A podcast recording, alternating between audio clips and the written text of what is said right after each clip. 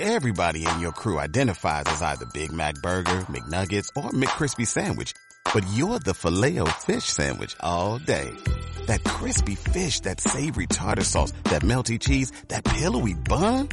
Yeah, you get it. Every time. And if you love the filet of fish, right now you can catch two of the classics you love for just $6. Limited time only. Price and participation may vary. Cannot be combined with any other offer. Single item at regular price. Ba ba ba ba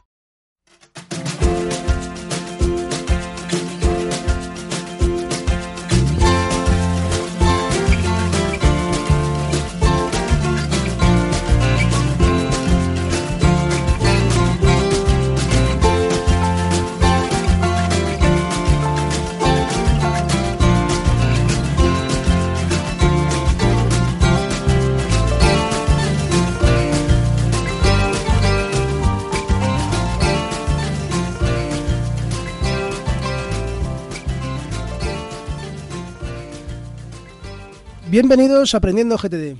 Un podcast sobre GTD, productividad y organización personal en el que os iremos contando lo que vamos aprendiendo. Yo soy Manolo Y yo soy Francisco. y en este episodio vamos a profundizar sobre INAP, una metodología eh, con unas herramientas asociadas de las que hemos hablado en episodios anteriores. Como sabéis, en el episodio 84 trató sobre el control de las finanzas personales. Hablamos sobre varias herramientas y métodos, entre ellos INAP, del que Manolo es usuario avanzado. Tras gra- grabar este episodio, me propuse cambiar mi sistema de control de las finanzas personales a este sistema. Y tras un tiempo de prueba, le he pedido a Manolo que grabásemos un episodio desarrollando INAP en más profundidad. Bueno, en primer lugar, yo no soy muy, muy avanzado. Pero bueno, lo utilizo hace mucho tiempo, pero bueno, como luego hablaremos, el otro día pues comenté un tema que no se podía hacer y resulta que sí. Luego, luego le daremos un poquito al tema. Entonces, bueno, pues vamos a intentar contaros un poquito, pues con nuestras palabras, de forma cercana, funcional, en qué consiste este método y, y las cuatro reglas que lo definen y las distintas aplicaciones con las que se puede manejar INAP. ¿no? Yo, como siempre, Francisco, hablo desde el punto de vista de- del ecosistema Apple, que es con, con el que me guío, pero vamos, supongo que con Windows pues también, también hay posibilidades de hacerlo, porque la aplicación está en una web. Vale, entonces vamos a hablar de la estructura que tiene el software y cómo, cómo se tiene que manejar. Así que si quieres empezamos. Muy bien, pues vamos a hablar un poquito del método. Eh, INAP, eh, Y-N-A-B, son las siglas de Unit a Budget, que significa necesitas un presupuesto. Es un método para organizarse en el aspecto económico y consiste en organizar todo el dinero que tengamos a corto y medio plazo en varios presupuestos según unas normas e ir actualizándolos según las entradas y salidas de dinero, tomando conciencia de las consecuencias que dichos movimientos tienen. Bueno, pues eh, si quieres empezamos con las cuatro reglas, estas, estas normas, que, y las vamos desglosando y comentando a continuación. Perfecto. Entonces, eh, en primer lugar, eh, bueno, las reglas están en inglés en la web, pero bueno, más o menos esta es la traducción. Sería pon tu dinero a trabajar. Es decir, todo el dinero que tengas le tienes que dar una utilidad. Lo tienes que dejar eh, marcado para qué va a servir. ¿Vale? No sé si eso lo tienes bastante, lo suficientemente claro, Francisco. Sí, eso es lo, lo Vale. primero que, que se debe de aprender, cuesta trabajo. Claro, tú tienes que coger y darle una utilidad a todo el dinero. Si ya has presupuestado este mes, quiero decir, ya has presupuestado lo que te vas a gastar en luz, en agua, en teléfono, en comida, etcétera, tienes que, con el dinero sobrante, tienes que presupuestar el siguiente mes, y el siguiente, y el siguiente. Tiene que estar todo presupuestado. De esa forma es como vas a conseguir ir haciendo un, en el tiempo un, presupuesto e ir viendo pues, si lo vas cumpliendo o no lo vas cumpliendo. Aquí lo que más me, me llamó a mí la atención fue que tú presupuestas solamente el dinero que tienes y en el momento que te entra. Sí, yo por ejemplo eso lo, noté al principio. Me eh, quería también, igual que presupuesto los gastos, presupuestar los ingresos. Pero bueno, en ese sentido el, sistema es prudente y lo que dice que hasta que no tengas ese ingreso en tu, en tu cuenta, pues que no lo presupuestes. A mí me costó mucho trabajo porque mm, presupuestaba los, los gastos y, y proyectaba los ingresos. Entonces, a- lo- los ingresos de, una persona que trabaja por cuenta ajena pues son más o menos recurrentes en, las mismas fechas y demás, pero los autónomos nos varía muchísimo. Yo lo tengo más o menos eh, unas entradas estables, pero tengo compañeros que, que varían mucho de un mes a otro y me ponía en su lugar y decía, madre mía, ¿cómo puede una persona hacer esto? Hoy me entra la transferencia de la mitad de la nómina, por ejemplo, y es en el momento que tengo que asignar, que es el siguiente paso. Bueno, no, es este, que asignarlo al gasto que, voy a hacer. El, cuerpo te pide que vayas un poco más hacia adelante y te tienes que quedar quieto. Claro, eh, justamente, ¿no? Al final es, eh, es un poco eh, la filosofía del, del sistema, ¿no? Que lo que mm, bueno, pues que vayas guardando el dinero y que sobre todo yo creo que el objetivo es ese que los meses posteriores los tengas ya los tengas ya presupuestados y tengas ya el dinero apartado. Quiero decir que, eso es el, el, estado ideal no que lo que ya tienes en cuenta lo tienes ya para el mes que viene. Entonces no sé yo tengo incluso un, amigo que, que este me dice que a él le gusta mucho calcular cuántos meses puede vivir si le echan del trabajo. es un poquito exagerado, ¿no? Pero bueno, es un poco esa la, metodología, ¿no? Es decir, bueno, voy a tenerlo todo presupuestado y, voy a presupuestar solo gastos, no, no los ingresos futuros. Perfecto, pues yo creo que la primera regla está ya lista. Vamos a la segunda. Venga, ten en cuenta los gastos importantes, incluyendo los futuros. Bueno, yo creo que esto es de lógica, ¿no? Principalmente, pues hay cosas sin las que no puedes vivir, ¿no? Tienes que tener tener agua, tienes que tener luz, tienes que tener una parte apartada para la alimentación de la familia, etcétera. Esto también hace referencia a, gastos futuros que sabes que va a tener. Por ejemplo, ahora que, se acerca la Navidad, pues los regalos de Reyes, la lotería, son, son gastos que vas a tener en el futuro. Entonces ya debes de ir apartando unos importes conforme te vayan llegando tus ingresos para cuando llegue el momento de, hacer frente a esos gastos que no te quedes. Sí, efectivamente, tienes eh, partidas a lo mejor de para vacaciones que lo que te deja hacer es decir, bueno, ¿cuánto me voy a gastar el año que viene en vacaciones? ¿Tanto dinero? Bueno, pues eso lo voy a empezar a presupuestar ya poco a poco, para que no venga luego todo de golpe. Mm, vale. Ahora quedan las dos reglas más difíciles. Reorganiza y adapta el presupuesto. La tercera. ¿Por qué, ¿por, qué dices que está difícil? Pues porque en la aplicación tú, tú defines unos, unos objetivos de, en los presupuestos y cuando no se cumplen tienes, tienes un problema porque tienes que, por ejemplo, tú gastas más en una categoría, te pasas ese mes y ese dinero que te has gastado de más se lo tienes que quitar a otra categoría que hayas gastado de menos. Claro, eso, eso es, el dinero es limitado, tú tienes lo que tienes, entonces si al final, pues no sé, te has pasado más... Eh, ¿Sabes la categoría esta que tengo yo de cañas y tapas para salir? Bueno, pues si te gastas más en eso, tendrás que quitarlo de otro sitio. Y eso también te hace tener más conciencia de realmente el gasto que tienes. Esto es revisar, revisar y adaptar.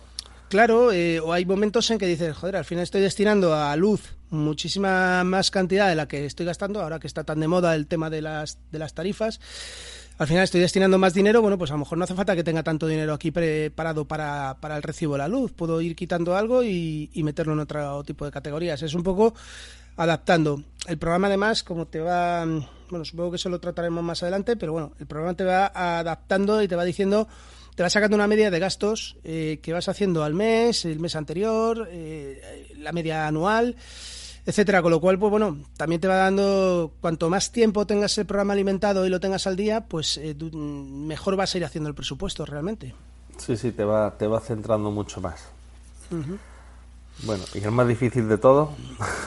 Eh, haz que tu dinero envejezca. Gasta menos de lo que ganas. Yo creo que esto, bueno, el, el, el programa también pues tiene un contador donde te dice la antigüedad de tu dinero. Y eso es un poco lo importante. O sea, si tú ganas 100 y, te estás gastando 80, pues realmente estás ahorrando. Y tu dinero cada vez pues va, quiero decir, va a ir cubriendo meses posteriores, que es un poco lo que hablábamos al principio.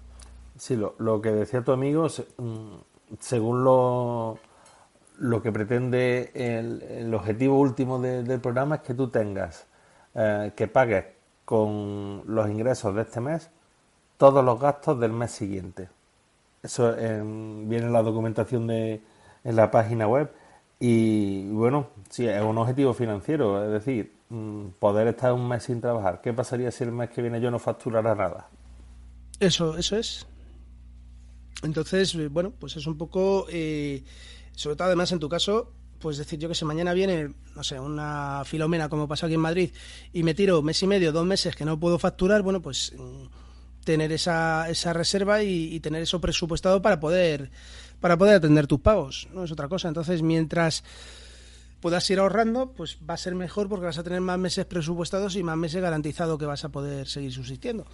Yo tengo curiosidad por saber cómo va calculando los días que te pone. Tu, tu dinero tiene 12 días, tu dinero tiene 13 días. ¿Cómo era ese cálculo? a ver, eh, yo creo que esto es lo que hablábamos en fondos de inversión del método primera entrada, eh, first in, first out, que es eh, efectivamente va tirando, digamos, del dinero mm, inicial, con lo cual, bueno, pues va calculando, o sea, mm, lo primero que tú lo más antiguo que tú has ganado sería lo primero que sale. Con lo cual, pues eh, va ajustando va ajustando ahí la, antigüedad del dinero. Supongo que es así, ¿eh? no lo sé. Pero es lo que, creo que tiene más sentido. Te hará una proyección con el gasto medio diario, una, una cosa así. Pues mm, yo he encontrado algunas páginas web de, de temas de finanzas y demás. Y hay una que te, que te habla de objetivos financieros y demás y uno de los objetivos financieros es mm, llegar a tener el dinero suficiente para estar un año sin trabajar, en teoría. Es decir, tú dices, yo en un año mm, tengo estos ingresos y tengo estos gastos, pues tengo que conseguir ahorrar esa cantidad de ingresos para poder hacer frente a un año de gastos sin tener que ningún ningún ingreso. Ese es el objetivo de mi amigo también. me dice, ¿cuántos meses puedo estar sin trabajar? Eh, es complicado, pero Hay, gente que tiene el dinero por castigo en este mundo.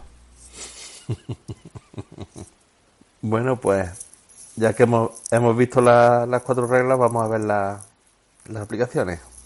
Bueno, eh, a ver, realmente INAP es una, es una hoja de cálculo. O sea, eh, tú podrías hacer lo mismo con un, con un Excel o, o en una, incluso en una hoja de papel, ¿no? pero bueno, eh, existen una serie de herramientas específicas para implantar esta, esta forma de entender las finanzas personales. Eh, INAP es una aplicación multiplataforma mm, con una aplicación web y apps para iOS, iPad y el Watch OS y Android. Las de Android mm, yo no las he probado. No, yo tampoco. Dios no pero Vamos, como al final es una, pero vamos, tiene sentido, como es una aplicación web, pues luego tienes que poder utilizarla con tu, con tu dispositivo. Muy bien. ¿Y cómo, cómo va esto? Bueno, pues eh, a ver, la, aplicación web, eh, básicamente cuando la, abres, eh, te, va, te va a pedir que hagas un presupuesto. Ellos te dan una serie de categorías de, de ejemplo que yo recomiendo que te intentes adaptar a ellas. Las puedes a lo mejor traducir porque están en inglés, pero, pero está bastante bien pensado. Y luego, según vayas utilizando la aplicación, pues irás viendo las, las categorías que necesitas, ¿no? Yo qué sé, yo por ejemplo, pues ahora ya menos, pero antes sí teníamos una, una cuenta de gastos para el trabajo, ¿no? Pues cuando comías con un cliente o alguna cosa de estas, eso era una categoría aparte porque era una categoría que iba a recuperar a posteriori cuando pasara las facturas. Eh, entonces, bueno, cada uno tendrá que adaptar un poquito el presupuesto, pero vamos, la, la parte inicial está bien.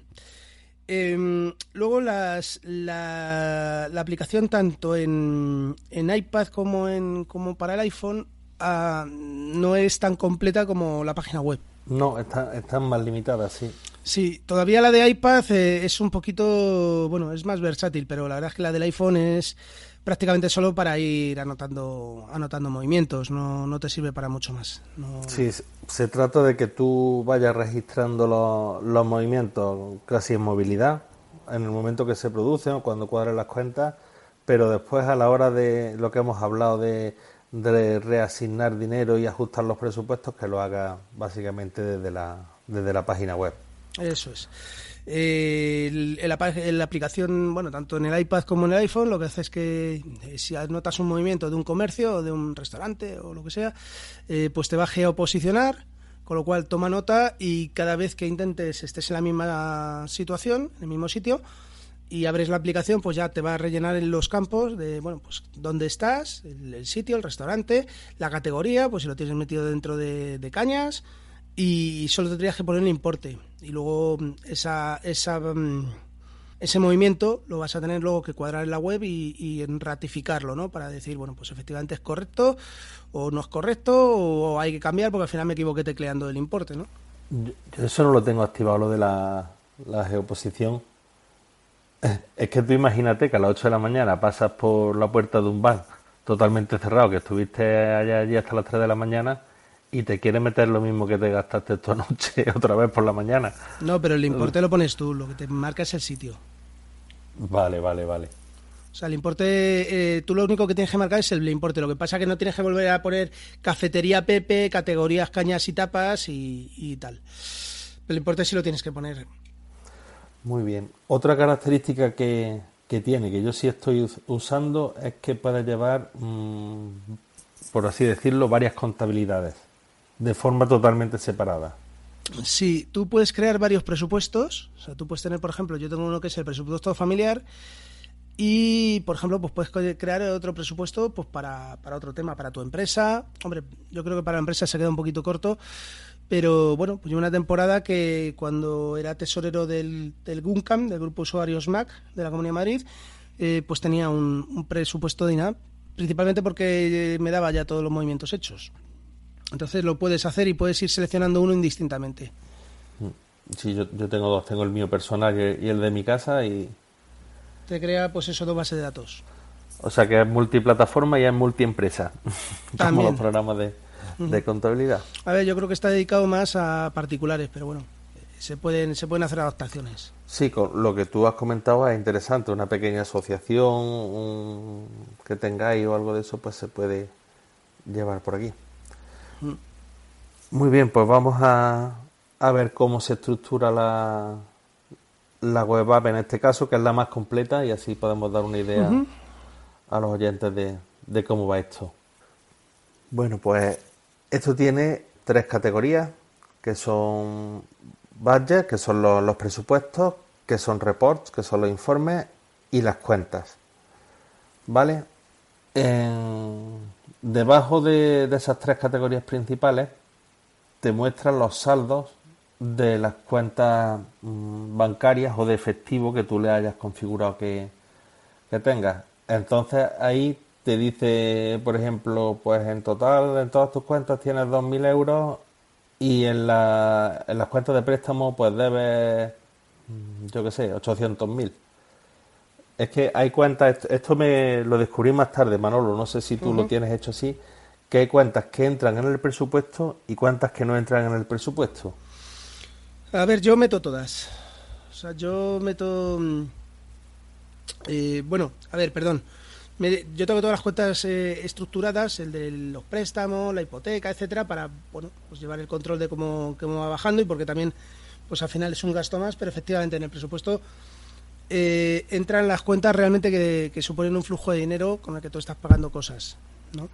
En el presupuesto no entraría la cuenta de, de la hipoteca, salvo que te entra pues, por la forma de, por lo que es el movimiento, por, por el, el hecho del pago, ¿no? Vale, el, el, el ejemplo de la hipoteca es muy bueno porque, por ejemplo, yo tengo la hipoteca en sí en una cuenta que no, no va a presupuesto, pero la cuenta corriente de la que sale el dinero para pagar la hipoteca sí está en el presupuesto. De forma que cuando sale ese dinero oh, se me registra en su, oh, en su budget y eh, se me actualiza el saldo de, de la cuenta de la hipoteca hacia abajo, obviamente. Eso es. Vale. Entonces, mm, los presupuestos. Manolo, ¿qué, qué categoría? Esto tiene categorías y dentro de cada categoría pueden meter eh, sus categorías pequeñitas. Sí, por ejemplo, yo tengo, lo acabo de abrir para tenerlo delante, yo tengo eh, el de pagos mensuales, que son pagos que hago todos los meses. Tengo alimentación, electricidad, comunidad de propietarios, el agua caliente que la tenemos aparte, teléfonos, internet y televisión, el combustible del coche, eh, el parking y peajes que pago con el coche, medicamentos, eh, tengo también un trastero alquilado, pues lo tengo también aquí metido, gastos médicos, eh, óptico, eh, electrónica y software, eh, todo el tema de hipoteca, préstamos, etcétera, eh, transporte, porque aquí pues somos muy de comprar el abono de transporte en Madrid, gastos de estudio, impuestos, eh, papelería, etcétera, ¿no? Tengo otra categoría que la tengo específica que es de seguros, porque bueno, pues como al final pues tengo un montón de cosas, tengo el seguro médico, el seguro del hogar, el seguro del coche, el seguro de vida, el seguro de decesos, pues lo tengo como una categoría aparte. Eh, luego tengo, como te digo, una cuenta que es la de gastos del trabajo, donde tengo pues lo que pago del sindicato eh, y pues algún gasto que hago pequeñito en nombre de la empresa. Ah, esto ya casi prácticamente no lo utilizo. Eh, tengo otra categoría que la llamo calidad de vida, que aquí meto pues tema de libros, eh, fitness, cañas y tapas. Y luego tengo otro de imprevistos, ¿no? Donde tengo, pues yo qué sé, eh, em, reparaciones en casa, gastos de difícil clasificación. Por ejemplo, cuando mi mujer va al chino, no sé nunca cómo ponerlo eso. Entonces lo meto ahí. Tengo una categoría de desastre, o sea, un, buzón, o sea, perdón, quiero decir un un, un, buzón, sí, un buzón desastre donde meter ahí las cosas que no, que no son donde van. Un cajón desastre, perdón. reparaciones del coche que puedan surgir, gastos de ropa, eh, celebraciones, por ejemplo, bueno, esto ahora ya también me pasa menos, ¿no? Pero antes, pues cuando tenías que ahorrar para la para la comunión de la niña o, alguna cosa por el estilo, eh, regalos, cuando tienes que ir a un cumpleaños, etcétera tengo otra categoría, por ejemplo, de vacaciones, que ahí pues voy voy ahorrando y luego pues es de donde digamos que voy haciendo los gastos, ¿no? Eh, esta pues la en vacaciones tengo por ejemplo como subcategorías la ecotasa, porque hay sitios donde llegas y te cobran una ecotasa por estar en ese sitio. Eh, recuerdos, excursiones y visitas, eh, desplazamientos, alojamientos, comidas, etcétera. y tengo otra categoría de ocio que es donde meto comidas y cañas meto cine y espectáculos y bueno, aquí tengo, porque no sé muy bien dónde meterlo, tengo puesto los gastos de lotería, cuando compro un cupón de la 11 o alguna cosa por el estilo. Y eso sería un poco. Em, en cuanto esto sería el presupuesto y esto es lo que todos los meses yo voy viendo que me voy a gastar en cada en cada uno de los apartados. Ahora la verdad es que está mm, bastante bien porque han incorporado la posibilidad de asignarlo de forma automática. Con lo cual pues pues genial. Luego tenías, tendrías tus cuentas que las tienes que dar de alta. En este caso, pues, ¿qué tengo? Pues tengo una cuenta que tiene mi mujer sola, otra que tengo yo solo y tenemos luego una cuenta común de gastos. Y luego ya se empeñó que tuviéramos una cuenta de ahorro, que realmente te da igual, porque mm, desde el punto de vista de Judy Namayet podrías tener una sola cuenta para todo no te haría falta, pero bueno, si es cierto que ella su nómina la cobra por un sitio, yo la cobro por otro y luego los gastos los tenemos en común. Ese, ese concepto de, del ahorro es otra de las cosas que cuesta trabajo entender en Unidad Vallas, porque dices, vale, ya has ahorrado mmm, 3.000 euros, vale, ¿y esos 3.000 euros dónde están? ¿Están aparte o están...? Yo lo que hago en ese caso es que me creo una categoría que la llamo eh, fondo de emergencia o, ahorro o imprevistos, como lo quieras, como lo quieras llamar. Pero es en ese caso, mi mujer si quiere tener un ahorro diferenciado del resto, pues eso, para cuando digo, a ver, esto lo puedo presupuestar en imprevisto. Bueno, ella se siente más tranquila de esa forma, pues lo tengo así. Vale. Esto de las categorías y las subcategorías, antes de, antes de pasar al tema cuenta, es que es muy subjetivo. Ah, tú te metes en internet y hay mm, miles de opciones distintas, cada persona te recomienda hacerlo por periodicidad, por tipo de gasto. Mm, Manolo ha dicho cómo lo tiene él, os voy a decir cómo lo tengo yo. Yo tengo una, dos, tres y cuatro categorías de, gastos. Os hablo de, mis finanzas personales, no de las familiares, ¿vale? Uh, una sería de gastos inesperados, ahí hay dos subcategorías, regalos y compras.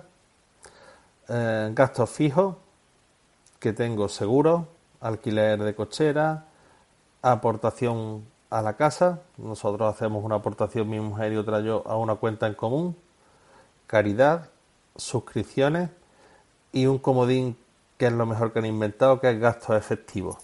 Yo todo dinero que saco del cajero doy por hecho que el día que lo saco se ha gastado entero. Y así me ahorro tener que estar todos los días mecanizando cada gastito de me he ido a comer luego, Luego hablamos de la cuenta de efectivo, que es... Eso es un follón. Después tengo un fondo para pago de deuda, básicamente para, para la hipoteca o porque haya comprado yo personalmente algo a plazo. Y después tengo una categoría de ahorro, donde voy asignando dinero todos los meses. Una es un vacaciones y viajes en general, otra es fondo de emergencia y otra es lista de deseos. Y hasta ahora mismo con esas cuentas, me, con esas perdón, categorías, me he manejado bastante bien y han cubierto todas mis, mis, posibilidades de, de gasto sin ocasionarme lo que me ocasionaba el, el otro software que yo utilizaba antes, que era tener que meter cada gasto de, de forma puntual y te, te hartabas de, de, picar datos en el programa para después eran importes muy pequeños y no te merecía la pena. Así que en general yo lo tengo así contemplado, sin estar muy atomizado, sino más, más general, pero, pero para tomar decisiones me vale. Perfecto. Muy bien. Eh, pues. Pasamos a las cuentas. Venga. Bueno, pues entonces, eh, como digo, yo tengo por un lado lo que son eh, la cuenta mía, la cuenta de mi mujer. Yo sí hago la contabilidad conjunta de toda la familia, ¿vale? y tengo luego pues una cuenta de gastos y una cuenta de ahorro. Esas están replicadas con, con lo que es las cuentas que están en el banco. luego tengo, bueno, pues las tarjetas de crédito que utilizo de vez en cuando. Tengo otra cuenta de PayPal, porque al final eh, PayPal siempre me ha resultado un poco engorroso porque al final tienes que transferir dinero a PayPal para que PayPal haga el pago, etcétera, pero bueno, lo tengo al final como una cuenta más y luego, bueno, pues las cuentas de, deudas, ¿no? La hipoteca, etcétera. Y bueno, luego aparte tengo unas como bueno, yo por mi tema de mi trabajo, mi empresa me hace un plan de pensiones, bueno, pues lo tengo ahí controlado y lo voy viendo para tener ver el saldo que voy que voy acumulando en el plan de pensiones pero no es una cuenta que realmente esté gestionando activamente porque no, no puedo hacer nada con ella. Mi empresa, pues, en función de los objetivos, me va metiendo algo de dinero todos los meses y, y bueno, pues luego genera alguna rentabilidad al año que es el, ajuste que hago.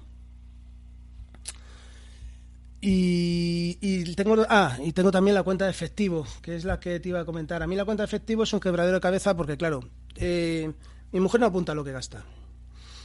Casi nunca lo que tú dices, al final eh, hay mucho flujo que es engorroso. Entonces, eh, yo en principio lo que saco lo traspaso a la cuenta de efectivo. Si me acuerdo de apuntar algo, lo apunto.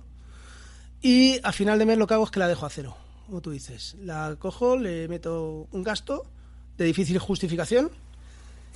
Y sí, ¿no? Lo pongo ahí en ese, en ese apartado. Y entonces sé que eso son cosas que me he gastado en efectivo que no sé muy bien en qué es. Pueden haber sido el café de la mañana, Puede haber sido cuatro cañas o puede haber sido un periódico que haya comprado. Y así es un poco como lo tengo organizado. Manolo, ¿por qué tienes una cuenta de efectivo? Me explico.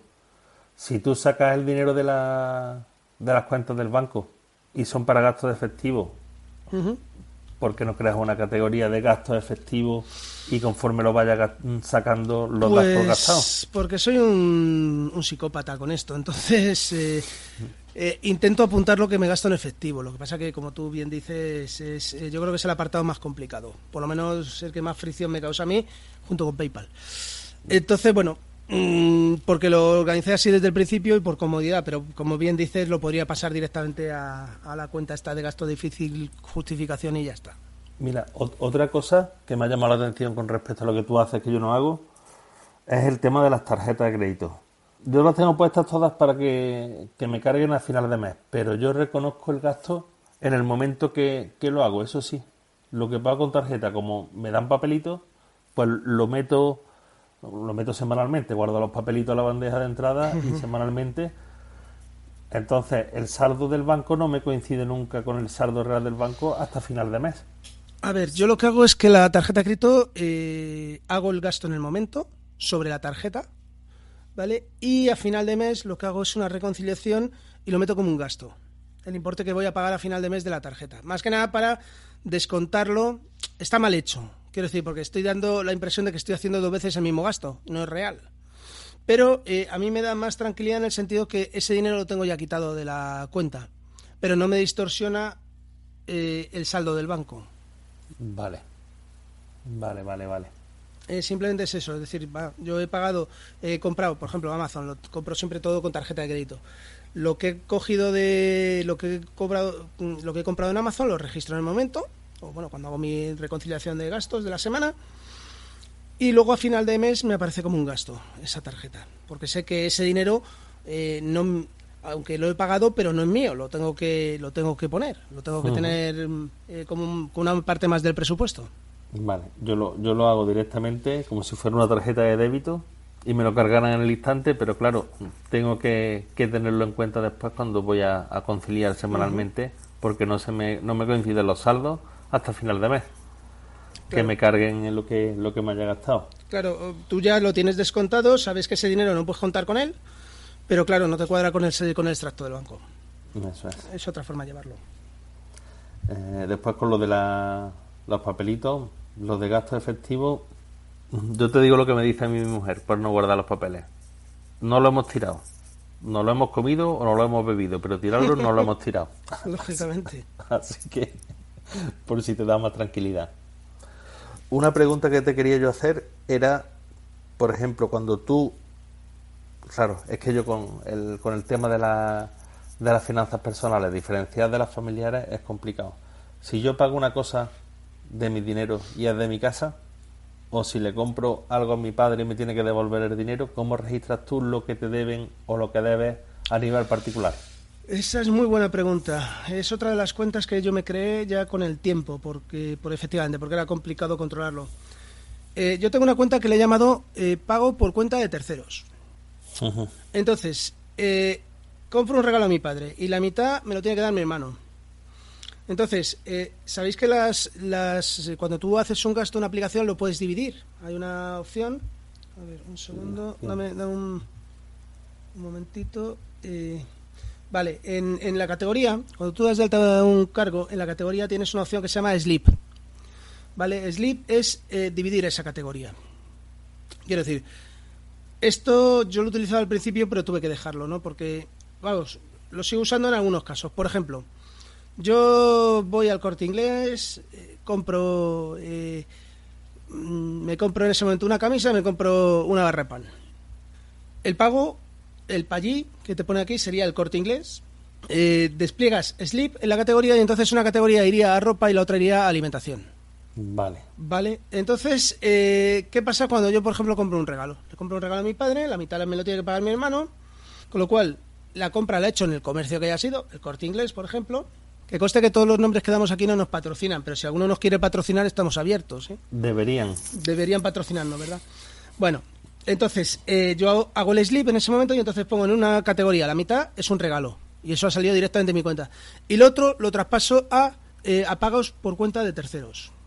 En ese caso, eh, en el memo meto el concepto, es decir, está la, la mitad del 50% del regalo de mi padre que me debe mi hermano. Incluso tienes un marcador, lo marco en rojo, para tenerlo controlado. Cuando mi hermano me da el dinero, entraría directamente, pues si me manda, por ejemplo, un, un Bizum, me entraría en la cuenta y haría el apunte contrario. Sería una transferencia de la cuenta de, de la de la cuenta de pagos eh, de, anticipos por pagos de terceros entraría directamente a, a mi cuenta y ya eh, cancelaría digamos esa deuda no sé si he conseguido explicarme vale, lo que no tengo claro es si pago por cuenta de tercero es una cuenta o una categoría. Es una cuenta de, como si dijéramos de efectivo. Vale. es simplemente para reflejar eso, cuando tengo algún, una compra que debo o que me deben. Bueno, cuando la debo no me no la tengo ya anotada porque si me dice mi hermano, oye, compra el regalo, vale, ¿dónde lo has comprado? En tal sitio, pues ya está, lo anoto como un gasto. Pero cuando me deben el dinero sí lo anoto. O, por ejemplo, la oficina que antes pues eso, cuando coges y hacemos entre 12 personas un regalo a un compañero por su cumpleaños, bueno, pues igual. Sé que es una puñetera locura lo que yo hago, pero hago 12 categorías pequeñitas dentro del slip, dentro de las categorías, poniendo lo que me va debiendo cada uno. Vale. De forma que lo controlo. Es lo mismo que si tú harías en un papel y dices, he comprado el regalo y voy marcando los que me, voy tachando los que me han pagado. Vale. Eh, lo que tú eh, lo que te debería tu hermano, entonces no, le, no le pondrías categoría de, no, es de un gasto. es un traspaso a la cuenta de. Deudas por cuenta de, terceros, sí. vale, vale, vale. Lo acabo de, entender. Sí, pues es más, es más sencillo de cómo yo lo tengo. Pues yo tengo deudas con el campo, deudas con la casa, deudas con Irene. Y yo lo meto todo en una que son de las que yo puedo coger dinero o de lo que me pueden pedir dinero a mí para que compre algo, entonces ahí voy metiendo los movimientos. Si están en positivo significa una cosa, si están en negativo significan otra. Pero me gusta más tu forma de hacerlo. Te copiaré. Muy bien. Muy bien, y, pues. Y más cosas. Bueno, teníamos por aquí el tema de los informes. Sí.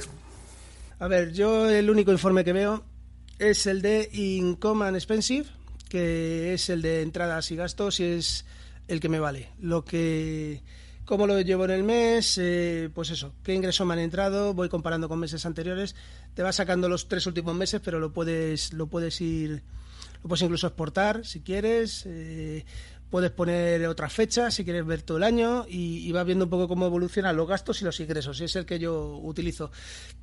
De los gráficos, pues realmente no me, no me suele aportar demasiado.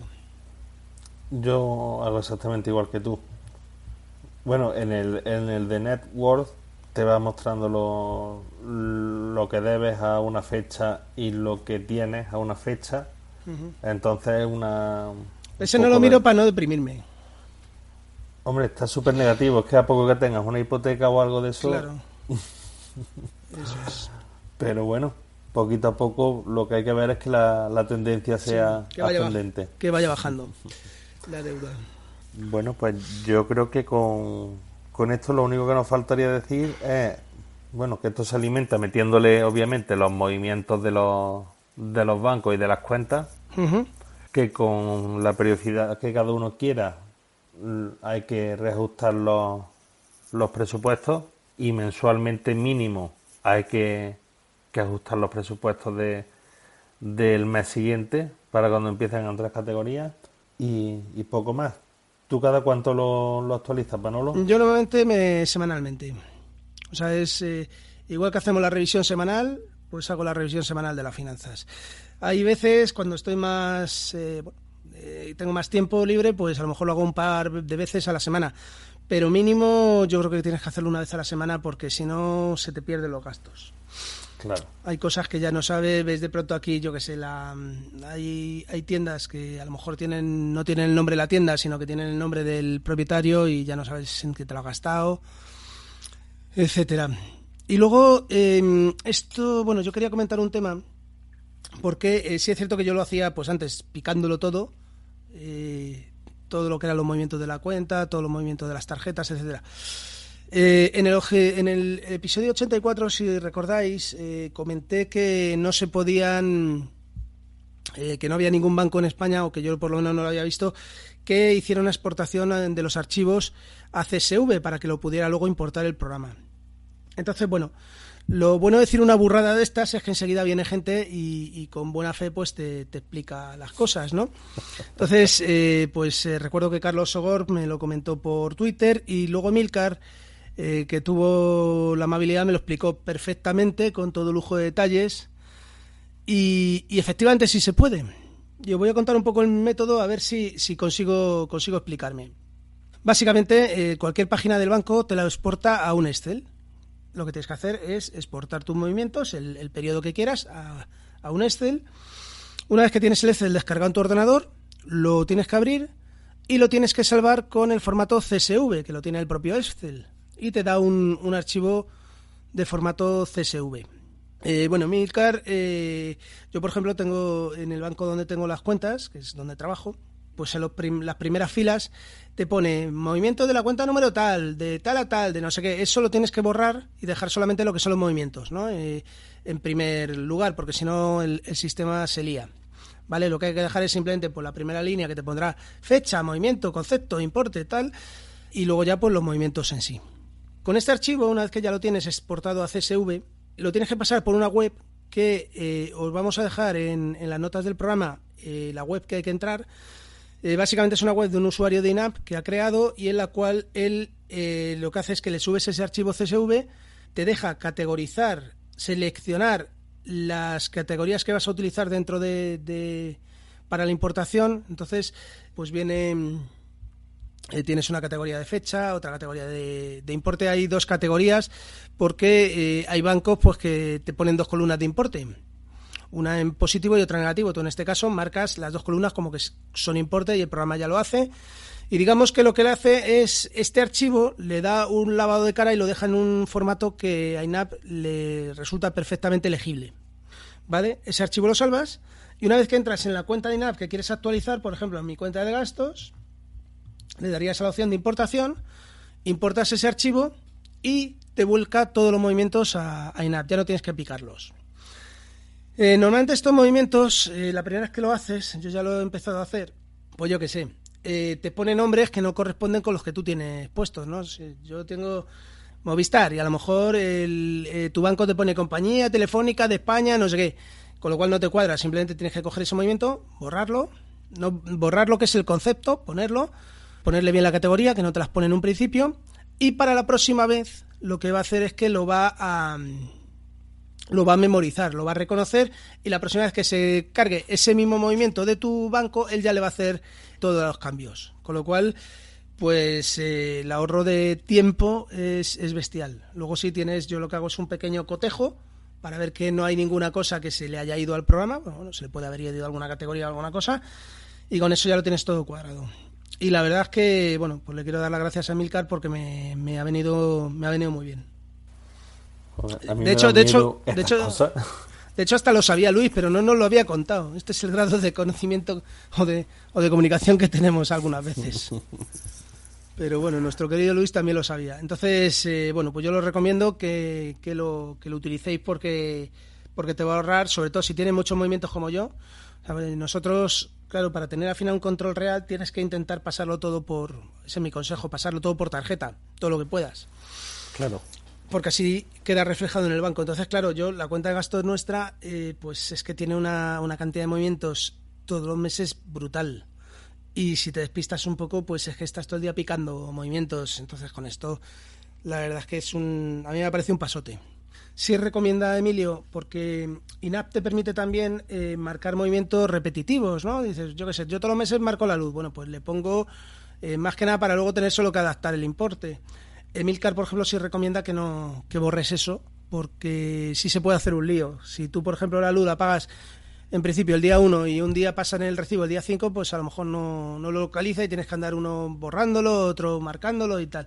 Entonces, en ese caso, eh, los pagos periódicos recurrentes es mejor quitarlos, pero eh, ya te digo que, que, vamos, el programa, como me decía Emilio, hace, hace magia, o sea, está, está genial. Bueno, y lo, lo importante, Manolo, ¿a ti mm, te ha servido esto para ahorrar o no? Sí, sí, porque, eh, a ver, si mm, eh, el problema mm, es que si no ves realmente en, en, qué te está gastando el dinero, eh, pues muchas veces te puedes incluso descontrolar. Es algo de Amazon, como te dicen aquí, uy, qué barato es esto, tal, lo voy a pincar. Bueno, pues al final tienes que coger y sacar tus cuentas y decir, joder, es que a Amazon le estoy pagando el chalet. Entonces, eh, pues sí, yo a mí por lo menos me ayuda mucho, sobre todo en ver en qué me estoy gastando el dinero. Y luego también, bueno, pues cuando has cobrado, ver eh, qué es lo más importante del programa, el hacer el presupuesto, es decir, bueno, eh, es que no me puedo comprar, yo qué sé, un disco duro de 10 teras, porque es que si no, no tengo para pagar la comunidad de propietarios, ¿no? Entonces, sí tienes que, te, te ayuda a concienciarte del gasto y sobre todo de presupuestarlo a futuro. Entonces, yo creo que es lo mejor. Te lo puedes comprar dentro de cuatro meses. Claro, tú dices, a ver, me quiero comprar el iPhone, ¿qué hago? ¿Me lo compro a plazos o, mejor ahorro cuatro meses o cinco meses para eh, comprármelo? Es mucho más, es mucho más productivo que, lo ahorres y, además te va a dar menos mala conciencia. Porque al final te lo compras y dices, joder, lo he pagado con la tarjeta, lo voy a pagar en 12 meses, no sé si puedo pagarlo, no sé tal. Eh, a ver si va a salir un imprevisto y ya me, me quedo aquí colgado. Pues mira, de esta manera lo tienes ahorrado lo tienes ese dinero para el iPhone, te lo compras el último y tan contento y tan feliz. Sí, lo que pasa es que cuando has ahorrado para el iPhone, seguramente ya te hayan sacado otro que sea mucho más caro. Tendrás que meter en la categoría más, más, más dinero, ¿no? las categorías, bueno, no hemos hablado demasiado del tema de las categorías, ¿no? Ahora que me estoy dando cuenta, de meterle un objetivo, etcétera. Pero bueno, eso sí no lo dejamos para otro, para otro programa. Pero bueno, básicamente es eso, que tú las categorías sí puedes presupuestar eh, cuando es un ahorro hasta dónde quieres llegar. O decir, bueno, pues yo quiero que esta categoría, eh, pues al final, el ahorro para el iPhone, pues que llegue a los 1.500 euros. Cuando llegue a los 1.500 euros ya sé que tengo ese dinero ahí. Eso es un objetivo que lo puedes hacer y eh, el programa te va a ir diciendo si vas bien, si vas mal, si vas metiendo menos dinero del que deberías meter para llegar a ese, a ese saldo, que es también una, pues eso, una opción que es muy interesante. Para cada categoría también el programa te da información de los dineros sobrantes de esa categoría del mes anterior que no consumiste, lo que se le ha asignado, el histórico, como dice Manolo. En fin, que, que, si le echas tiempo tienes una cantidad de datos mm, magnífica. Tiene muy buenas herramientas para estas cosas, sí. A mí poco a poco me va, parece que me va subiendo el saldo de las cuentas es donde yo estoy notando, yo no me fijo ya si, si gano más, gasto menos o procuro gastar poco, pero mm, hay veces que, se te va. Pero que, que sí he notado, ya, la edad del dinero la tengo en 17. Hace poco estaba en 13. ¿17 años? 17 días. Ah, años, dice. Era una broma. Pues no, sé, no sé si esto será que puedo estar 17 días sin trabajar. ¿Podrías estar 17 días sin trabajo? No, no, yo creo que eso... Eh, no lo sé, no, yo creo que eso tendrías que mirar eh, cuánto tienes presupuestado ya del mes de noviembre. Del mes de noviembre. ¿Tienes algo presupuestado? ¿Qué va? Pues entonces no... tienes que seguir currando, macho. ¿Qué le vamos a hacer? Bueno, pues yo creo que hasta aquí el análisis de INAP y esperamos que haya disfrutado y capturado muchas ideas para mejorar el control de vuestras finanzas personales. Pues esto ha sido otro episodio de Aprendiendo GTD. Si te ha gustado, eh, te agradeceríamos que nos dejases una reseña en Apple Podcast o en iVoox para dar a conocer el podcast. Puedes contactarnos en aprendiendogtd.com o info.aprendiendogtd.com o en nuestros Twitter personales, el mío es arroba manolo-molero. En el Twitter del podcast, arroba aprendiendogtd y bueno, pues en nuestras comunidades de Telegram y de Slack, donde tenéis el enlace en el texto que acompaña este audio. Muy bien, pues hasta la próxima y un saludo. Venga, hasta la próxima.